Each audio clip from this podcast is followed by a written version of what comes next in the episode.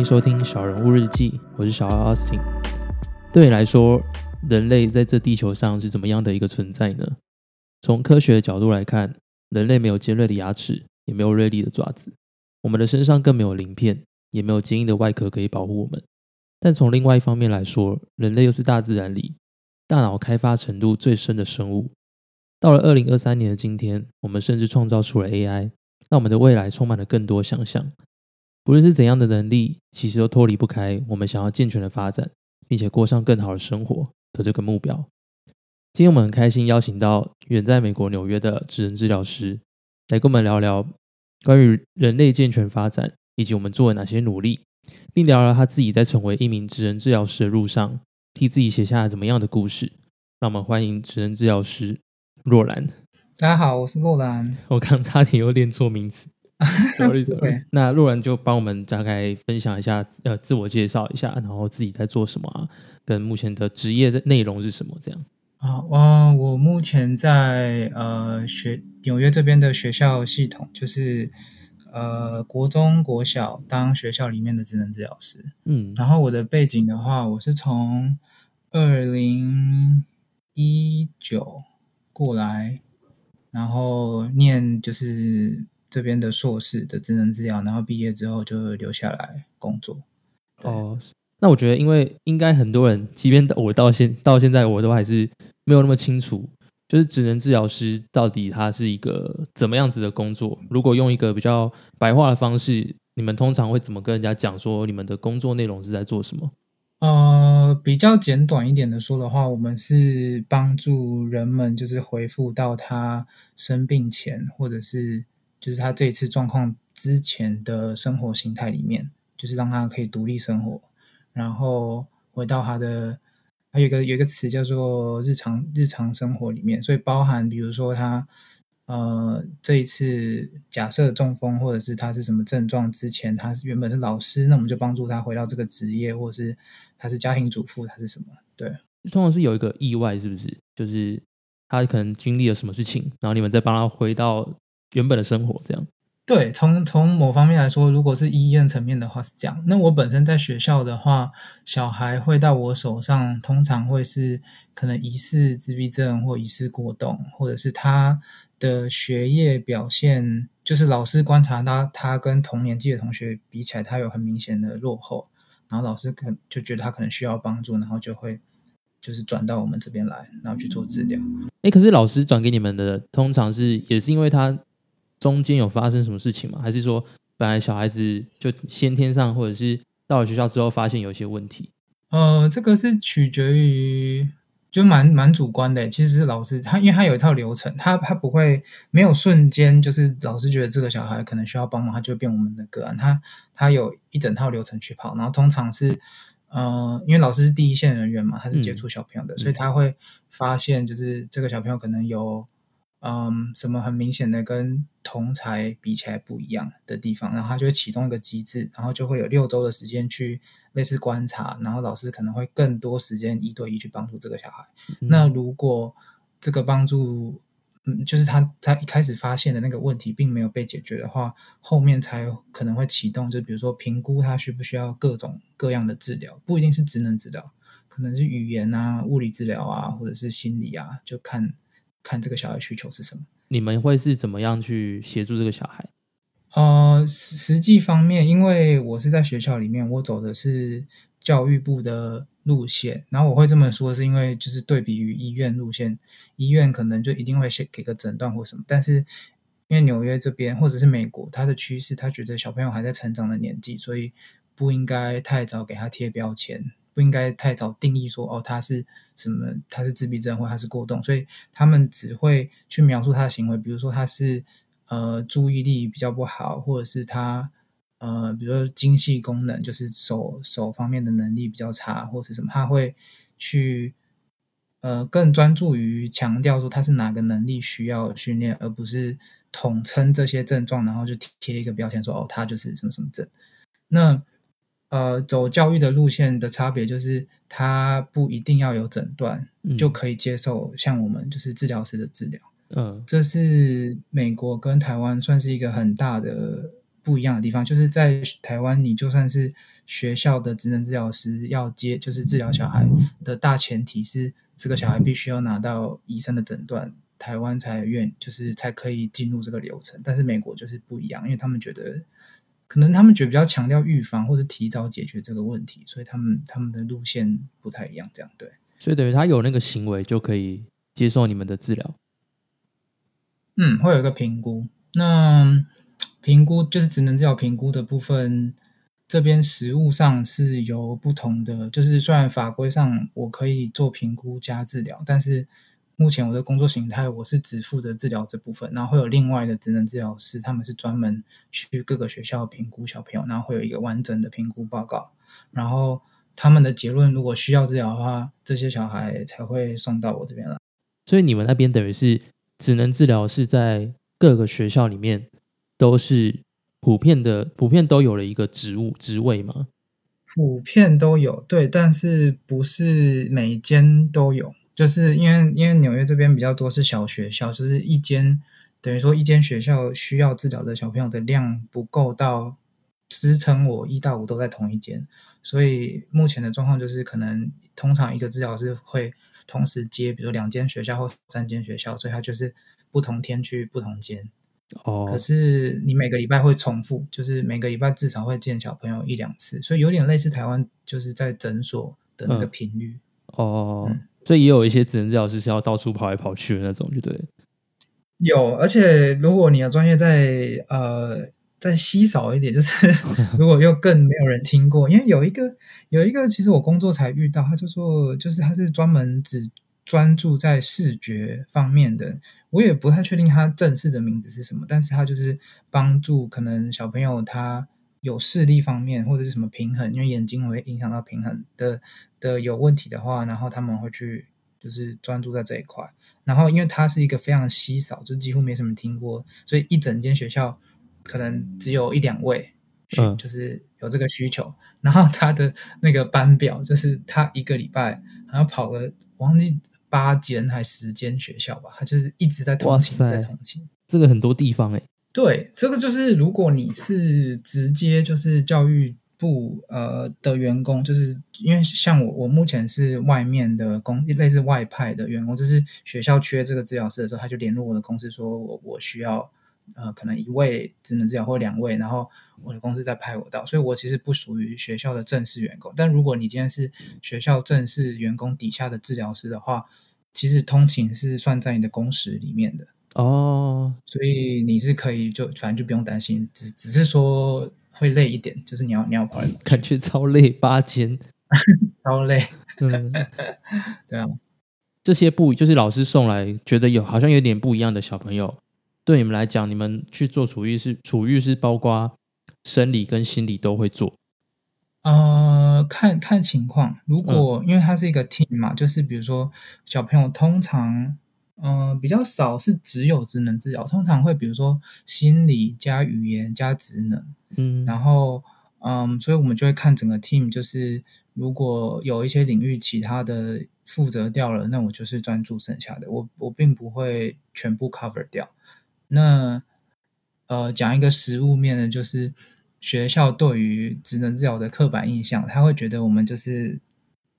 专门就基本上只要发生跟手有关的问题，他就会觉得这是职能治疗要处理的，所以实物上就会变成我也会优先处理这一块，因为其他专业可能就不会 cover 这部分。跟手有关是什么意思啊？就比如说他手写啊，嗯，他精细功能就是什么呃，如果就是。幼稚园啊，或者是一一一二年级那种，就是他拉拉链啊，就是穿穿制服啊，穿外套绑鞋带，嗯，然后对，就是跟手指头。可是你们会看到这么细哦，就是连手指头的。呃，我们是用能力去，我们是弄，我们是用活动去分，就是不是说呃，就是比如说他是手写需要帮忙，而不是说他的手需要帮忙。哦，哦，这很奇妙哎，跟跟其他的，比如比如说比较医疗的其他的专业的那个观点会不太一样。哦，我们是比较 focus 在最最终他想要做的那个活动是什么。那那这样真的差很多哎，因为据我所知，好像台湾很比较少。就以我的了解来说，好像真的比较少那种老师会去观察你写字还是什么其他拉练这种能力？其实会啊。嗯你你台湾那个写作文啊、写文章、写联络簿，老师不是都会把那个圈起来，然后写错就是要罚个三次之类的。老师自己处理，是老师自己处理而已。对啊，老师会发现，所以这边的就是可能他字母就是飘啊，或者是很大啊，或者是就是那个距离就怎么样怎么样，他们就会觉得老师当然会先处理，但有的就是老师可能不知道怎么办，就是已经偏离正常值太太多了，他可能就会需要帮忙。哦，好奇妙哦，我很难想象诶，因为我以为写字这种就是比较属于一般的，老师就算写的你写的很乱很丑，老师只会觉得你写字很丑而已，不会特别去想说你可能是需要有智能治疗的服务。嗯，对对，这可能算是这边，因为也算比较常态，每个学校基本上都会有治疗师，所以老师会知道有这个专业的存在，可能他们就会想说，哦，那可能需要就是 refer 给给我们看一下这样。嗯，那有的不一定啦，就不一定说每一个转来的小朋友都一定需要治疗，嗯哦，就是看情况。嗯，对那你自己当时怎么会想要做这件事情啊？嗯，我一开始就说实话，我是那个呃，我只有考学测，然后那个时候不是要选系吗？对我不知道你那个时候，你你是不是就是我们是一样，就是要选六个，对对对对填对对六个系，对对，然后呃，我就就是等于说我在高中之后，其实我不太了解每个系在做什么，因为基本上就是高中之前就都在念书嘛，其实真的不会懂啊机会接对，对啊，你就不知道啊。嗯然后我那个时候就是只好就是去把各个学系都列出来，然后如果有的名字我一看就是没兴趣，我就删掉。所以其实我是用删去法去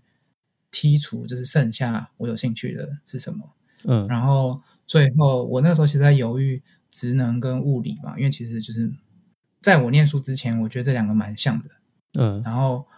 我后来就是有找机会去我们家附近的医院，然后跑去那边问治疗师说，就是诶，那这个 很棒诶，你们。都在干嘛？嗯我反对啊，我我妈带我去的，然后我就嗯就是嗯，我是有点尴尬，但是因为他他那个治疗师蛮好的，我就我就问他问他说我我在选那个系，然后我想要了解一下职能治疗在做什么，所以就跟他小聊一下，然后顺便看一下他在那个复健部。那那个时候是医院，就是看他在复健部，就是治疗环境跟他的病人会是什么样子这样。你刚刚说，因为你你有去那个诊所看的嘛？那你当时是看完之后，为什么会决定是就是想说把这个当志愿？嗯，我喜欢他的核心想法，就是他、呃，其实从从目前就是从最近的趋势来看，可能会觉得不算什么，但是在我念书的那个时候，他的核心想法是用全人的观点去治疗病人，所以他比较不是专注在呃疾病身上，就是。通常医院的流程可能是你今天中风或者今天骨折送医院，然后你骨折复原或者是就是包好处理好就出院就把你丢出去了。嗯，但是职能治疗，因为他核心观点是全人，重点会聚焦在他想做的活动是什么。所以，比如说今天中风或者是什么病人进来，我会看说他的活动。举例来说好了，就是呃翻身啊、起床啊、刷牙洗脸啊、下厨啊，然后开车啊，或者是然后念书，就是你知道，然后拿笔字，反正就是各个日常生活的小能力。有哪个地方是病人希望可以恢复到他这一次生病之前的状态，嗯，然后我去处理这件事情，嗯而不是只专注在处理，比如说骨折，我就处理他肌肉骨骼的的问题，或者是中风，就处理他的运动训练啊什么那一种。所以我会觉得，对我来说，蛮嗯偏特别，就是跟其他医疗的专业比起来的话，然后又蛮有意义的一件事情。所以我嗯我那个时候对就选这个。那现在因为就是越来这个观念有有越来越被推广，其实不止只能治疗很多嗯其他，我听说应该都都多多少少有有想办法去 cover 这件事情嘛，就是其他专业也是。嗯，就我觉得全人是一个很很重要的事情，诶，就是因为有很多的，尤其是在医疗体系，最容易会出现说，医生永远只看得到问题，然后医生的嗯医生都可以去把问题解决掉，可是把问题解决掉的同时，他也许为他的生活其他层面带来了其他的问题。就可能如果医生看到一只腿，他就可能的就是觉得，哎，这个坏死，那就直接截肢好了。他他只解决这个坏死的问题，但没有解决说，如果真的把它完全截肢了，那会不会影响到他其他的生活功能？就在台湾，好像嗯，很容易会只聚焦在某个问题，然后剩下的就很容易就忘了。我我自己的理解是，我觉得这有一部分是因为他们的就是专业训练，就他在学的时候就是就是这一套，所以他工作的时候也会这样。但是就把它当做一个 team 嘛，就是他负责处理这个问题，然后我来负责解决其他延伸的问题，就是可以一起合作。其实也是还、还 OK，对啊。诶那我蛮好奇一点，你你在你们当时从你开始上大学之后，一直到你后来出国留学嘛？那这段期间，你们嗯的、你们的教育或者是你自己的思考，会去想到这一块吗？因为有些东西它不是技术上的，它是可能认知上的，就你要理解到说，就是这样，你要一直开始去想一个人到底需要什么东西，就是因为你们你们刚刚说你解决的不只是一个问题嘛，然后往更多它的面向去发展。这是蛮需要就是经验的，我自己觉得，就是有很多事情是我我根本不会想到这会是一个问题，或者是呃我，不会想到说某一个活动是蛮重要的。然后就是你可能我通常就是理解的瞬间，或者就是突然突然觉得这个重要的瞬间，都会是我去实习，或者是我去现场跟病人互动，然后去看的过程中，发现他想要努力的活动是我从来没有想过的，然后我才会发现说，哦，这一块可能也要注意。因为从呃教育，就是从我大学，就是比如说学校教的话，可能就是像我刚才讲，就是通常就是只 cover 说，就是你日常就想象你自己一天起床过程中会动到的所有活动嗯而已嘛。嗯但因为每个人的职业或者他的家庭背景不同，生活习惯不同，其实对他来说，他放在不同活动上的比重也会不一样。所以我以为他应该会更重之重视什么什么，但其实不一定。这很酷诶，所以等于你要想象，嗯，因为你在学校，但也许有些人他可能面对的是一般的社会人士好了，那他可能就要想象这个人的职业是什么，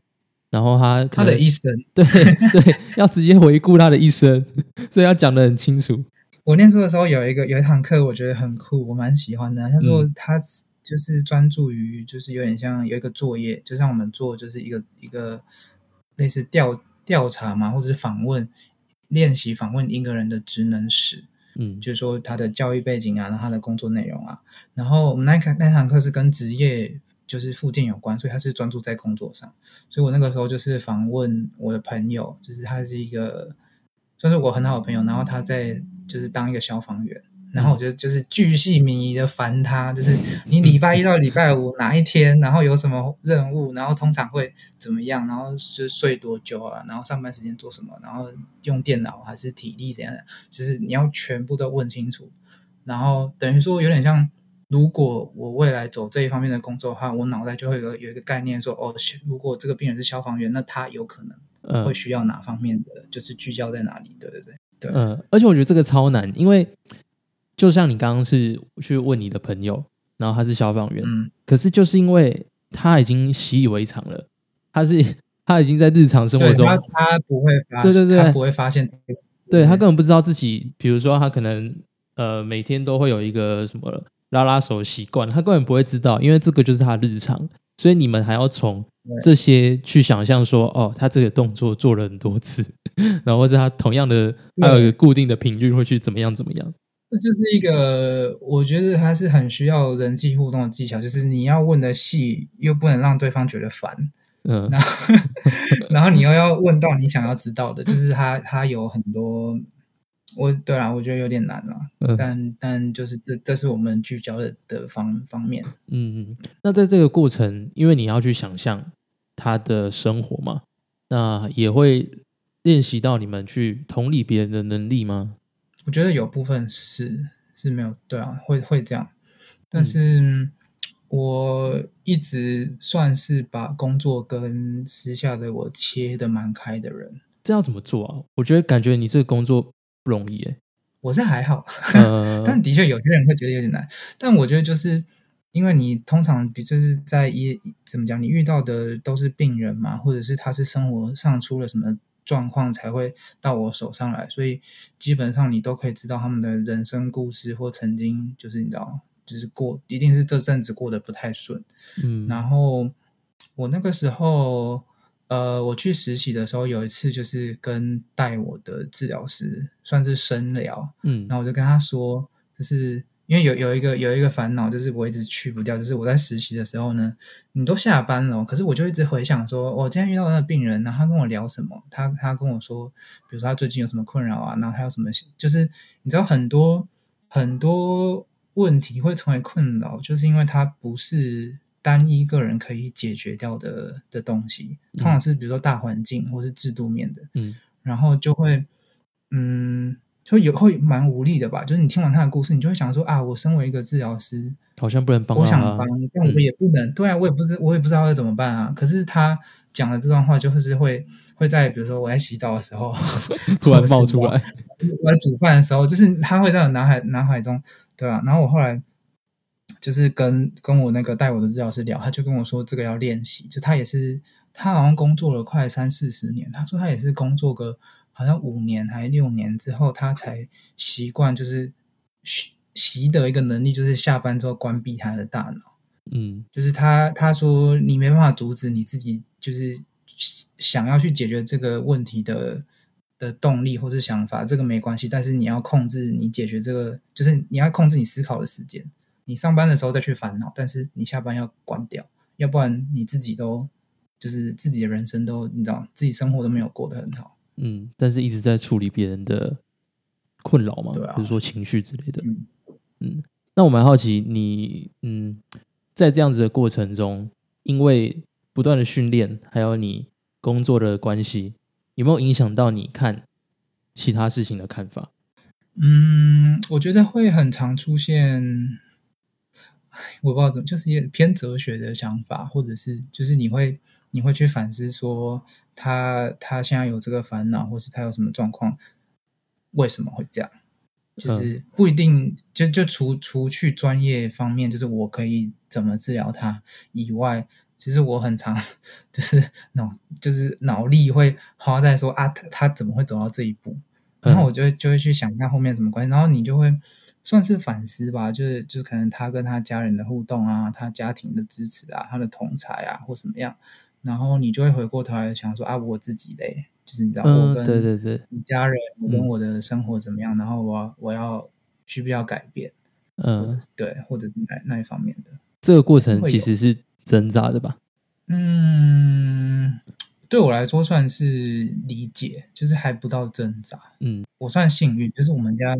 我们家没有什么，就是我的生活没有什么大大问题或大难题，嗯嗯嗯，所以，但是就是会给我一个反思的机会，对吧？好，那我们稍微休息一下，下一段我们再从就是我蛮我们蛮想了解，就是你在芬兰的那段期间发生了什么事情。哦好那我们休息一下，然后下一段就从这边开始。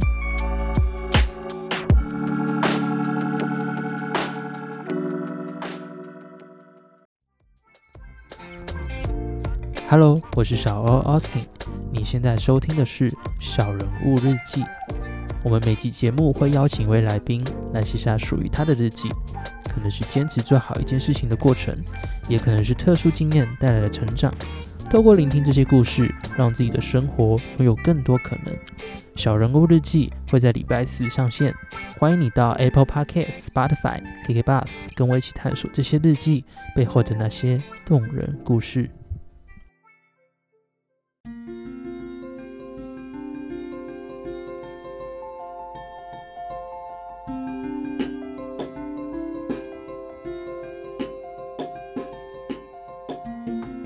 欢迎收听《小人物日记》，我是洛兰。我觉得幸福是每天睡满八小时。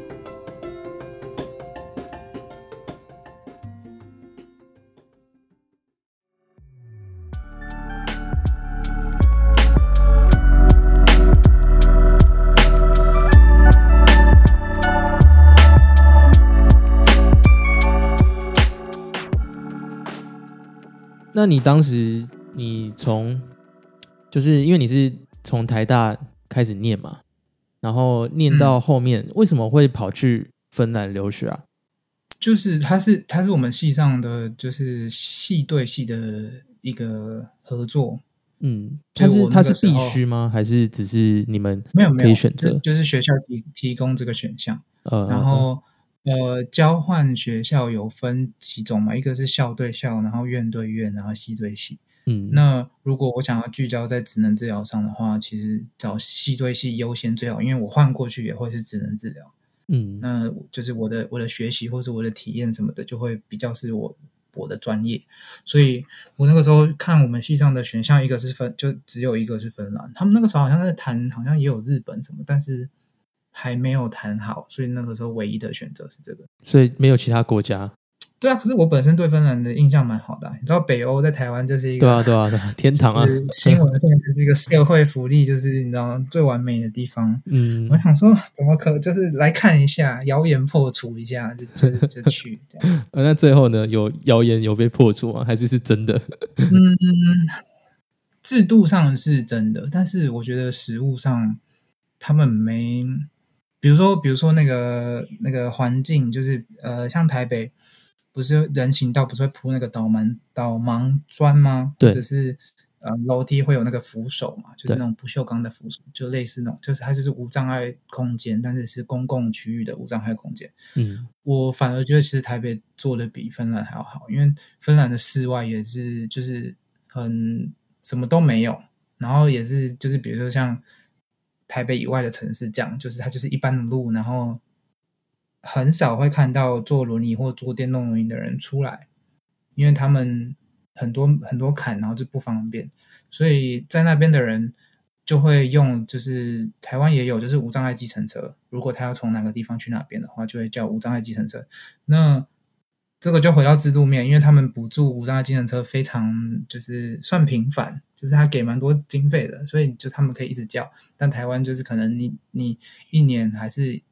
半年只可以叫个几次而已，所以就变得你甚至如果你家里经济条件不好，嗯你要出门你都要考虑你要用那个扩大到底要用用几次这样。哦，等于他们其实应该说针对的面向不太一样。台湾可能是整个环境上，但他们可能就是个人，反正有钱嘛，那你就一年要打几次就随你这样。你知道他们就是因为社会福利太好啊，我在嗯跟那个那边的物理治疗也是实习生聊天，他就说它会导致一个问题，就是有很多过度肥胖的病人，嗯。然后他的那个病床就是真的超重哦，因为明明物理治疗跟职能治疗，其实在在我实习那个医院也是分，就是两个不同部门，就是你可能走路要走个五分钟才可以到另外另外一边去，然后他们还跑过来就是叫人手，因为那个病人他想要上厕所，然后因为他太重了，然后他又好像截肢还是什么，就是糖尿病又截肢，然后要把他转移到轮椅上面之后，再再轮椅再推进厕所，然后就嗯，是需要那个时候好像三个大人再加我四个四个人，然后去把他搬到轮椅上，然后就只是为了上一次厕所，所以他每上一次厕所就需要四个人的人力，可能是是这样。好疯狂哦！天哪，这是什么地方？那是那个是你算是最长的一段时间，就是这么长时间待在国外，这是第一次。对对，你不会觉得说哇，来到一个人生地不熟的地方，然后什么都不懂，然后语言又不通，会啊，但是我会觉得我好像变得比较勇敢，嗯 就是我好像到了一个所有人都不认识的我的环境，我的脸皮就可以变厚一点。哦，就是反正没人认识我，就是会觉得，反正我今天这句话讲出去，我这个互动一结束，这辈子我就不会再跟他见面了。呃，所以我如果想做什么，就是试试看咯，就是有讲有机会嘛。我就就因为我不讲，我这辈子就不会再不会有第二次一样的情况，呃，所以我就会比较比较勇敢去跟陌生人，或者是比较勇敢去跟老师啊、同学互动。那我觉得是一个感觉是蛮蛮棒的经验，就因为因为你反正你保持着一种来都来了，对啊，来都来了，这句话非常有杀伤力。可是你回来之后为什么没有选择在台湾，而是又跑到美国去再念硕士，然后就在那边工作？呃，我是我我的我的那个交换是卡在中间，就是我大三之后先去交换，然后回来把大四念完，因为我们大四是一整年是实习，嗯所以有点像是我先在台湾把课都修完之后，去那边交换，然后去实习一个一个学期，然后后来再接上就是台湾这边的大四一整年实习实习，然后毕业之后才到纽约这边来念硕士。嗯对，所以等于你其实也经历了各种的，算是教育体制吗？还是什么之类的？算是，但我觉得我顺序安排的呃不是很好。嗯 我先去芬兰之后，嗯，由奢入俭难，就是我在台湾实习，我怎么看怎么不顺眼哎、可是我不敢说，因为我只是一届就是你知道实习生，但我的心里就是有一种啊，怎么会这样？这怎么会这样？你说做法上是不是？对，因为嗯、呃那个时候我们在大学念的教科书其实是用美国的教科，就是原文的原文书，所以它里面讲的那些情境跟治疗方向，就是会跟台湾实物上不一样，因为台湾就是因为健保健保的关系嘛，所以它其实很多呃实物就是被有点扭曲了，就是比较变形，因为它要适应健保的这个方式。嗯。所以会不一样。对，然后我那个时候对等于说我人生中第一个实习，我看到了芬兰的状况，然后我回来的第二个实习看到台湾的，我就会觉得知道，但其实也算就多一个经验了，多一个就是等于说在台湾的时候，我心里就会知道哦，实际上。还可以进步的空间有哪些，而不会说哦，我第一次看到就是台湾，可能我的想象就是被局限在这边这样。嗯，因为这个让我想到你你我们之前聊的时候，你有提到一个你在芬兰呃应该是实习吗？有在一个嗯算是小村是不是村落，然后在那个救辅中心之类的地方，对，呃对，它是一个在一个很像 很像柯南里面的那个什么什么杀人山庄的那种，就是超级 就是全部都是树，然后就只有一条就是公路，然后是嗯因为那公路只有就是两条单向道，所以只有来跟去，就是蛮小条的。对，然后那个周围全部都是森林，就是那种嗯怎么讲针叶林。对，然后你要拐弯进去，然后再往下一个下坡之后，就突然有一片就是平地，然后有个大湖，它在湖边的一块平地，里面有一个小木屋，然后旁边还有个农场嗯、的这个机构在这个地方，好神奇、我就觉得这哦，天黑一定是超恐怖。嗯对，但反正我去的时候，我是白天的时候去的、啊。嗯，因为那时候你说他们他们是什么？因为你要帮他们找工，算是找配媒合工作啦。然后你说他们的工作是就是都围绕在他们的生活环境，我觉得这点超酷欸。诶、对，它是一个，它是一个类似有点像职职业尝试的地方，就它这个机构是面向青少年，然后嗯。他可能、呃，比如说高中毕业就去工作啊，然后最后又辍，或者是他是辍学，然后、呃，但总之不管怎么样，他想要转换跑道，嗯，然后他觉得他对于就是植物类或森林类的工作有关系，但是他不确定，就是他他想要职涯探索，然后他就会被介绍了到来这边，然后他就是密集的，比如三个月或五个月之类的，然后就是每个礼拜或每一天就是安排不同职业的实际工作，嗯就比如说照顾羊啊，然后去砍树啊，然后我不知道做木工啊，然后园艺啊，反正就是各式各样，就安排滴滴扣扣一堆，然后让你去实际了解你到底喜不喜欢这个东西。可是为什么他们针对的都是这些面相啊？因为像如果是我们，我们台湾也这么小，台湾也这么小一块，嗯，可是我们可能嗯 职能，我就我们就会想说，啊，你是要去就是修车吗？还是你要去做餐饮啊？嗯，芬兰树很多，芬兰有一有就是他的他他们那里，我跟你说，我有一个朋友就是芬兰的朋友，他嗯说他周末去帮他爸妈砍森林的树，然后是嗯砍就是一大片的那种就是木材，然后他说这是他爸妈的兴趣。就他们甚至不是什么木工或者什么，就只是他爸妈闲来无事，然后他们家有一块地，然后也种了很多树，然后他就去帮忙，嗯，去处理这个事情。然后我就说这个东西这很常见吗？然后他就说他说应该还好吧，就是对就融入他们的生活里。嗯他们活的，他们很他们活的跟大自然非常接近，他们也会有那种。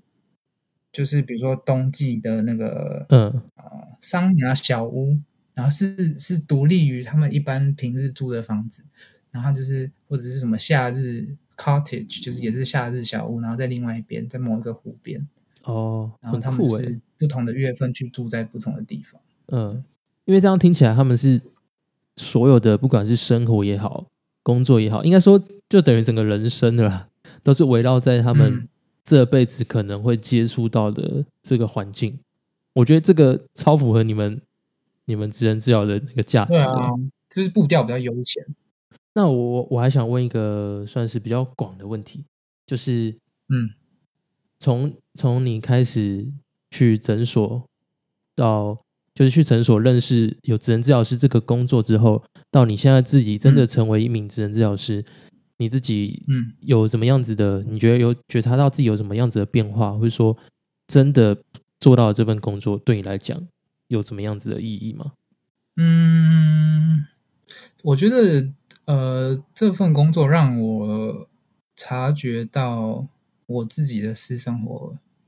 有多重要。嗯 是我的个人生活品质，就是除了工作以外的生活品质。因为，呃，我们在治疗病人的时候，就一直一直算是很强调说，他可能，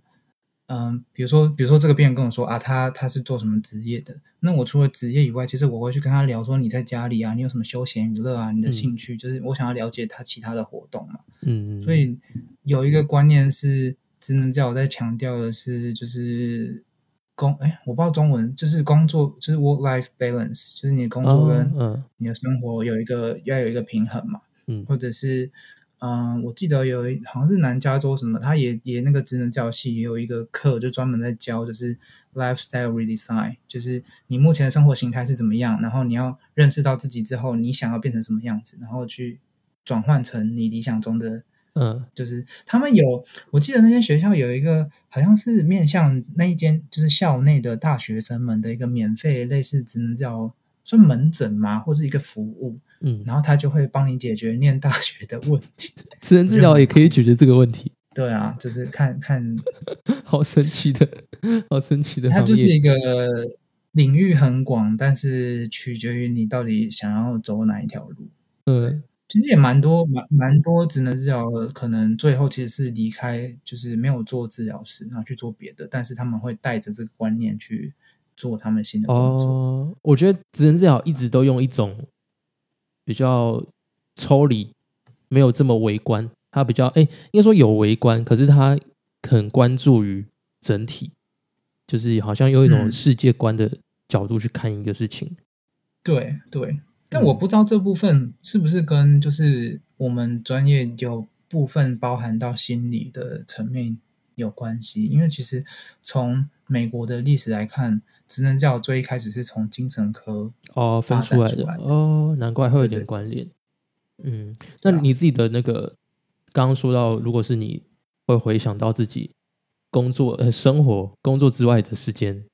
那你会你会怎么去想你现在的生活跟工作怎么调配？就是我就是跟我就是我刚才讲的那个跟老师聊天的内容，就是我在学习把我的生活跟工作切开，嗯，所以我目前我目前的状态就是，呃，通勤的时候早上上班，然后才才打开 email，然后再处理 email，然后去上班就治疗小朋友，然后下班就是一样通勤，可能再结束一下 email，然后我就不会再碰它了，就是我的工作就就结束了，然后再来就是我的时间了，然后等我隔天早上出门再继续处理，因为嗯。嗯、说现实一点，就是我们是复健，就是你知道吗？就是我不是什么急诊，我今天不处理这个病人，他不会今天晚上就死掉。哦，所以这是心态上要调整欸诶、对，反正你就就就慢慢来嘛。而且你把自己身身体照顾好，你白天去面对小朋友的时候，你的精神状态才会。因为小朋友算是蛮敏感的，他们跟大人的相处，嗯，如果你状态不好，马上可以感感觉到。对，那今天很感谢，今天感谢可以跟你聊这一个多小时的时间。呃我其实蛮好奇你怎么会知道这个节目跟知道我，因为因为其实有你这一次跟我联系，其实我对我自己来讲是一个很大的，真的是 push 我很大一把了。主要其实是我蛮喜欢你就是节目上的节奏，然后跟、跟你在问问问题的，就是你提问的方法或方式，其实跟跟我就是私下就是我好奇的点算算蛮一致的。哦，所以你在你在访问其他人，或是你在聊你自己的反反思的时候，我觉得就是蛮有共鸣的。所以我想说就试试看。感谢你。那我们今天就聊到这边。好，以上呢就是这一集的小人物日记。如果喜欢这期节目，请帮我到 Apple Podcast 留下五星评论，并留言告诉我你的想法。小人物日记，我们下期节目见，拜拜。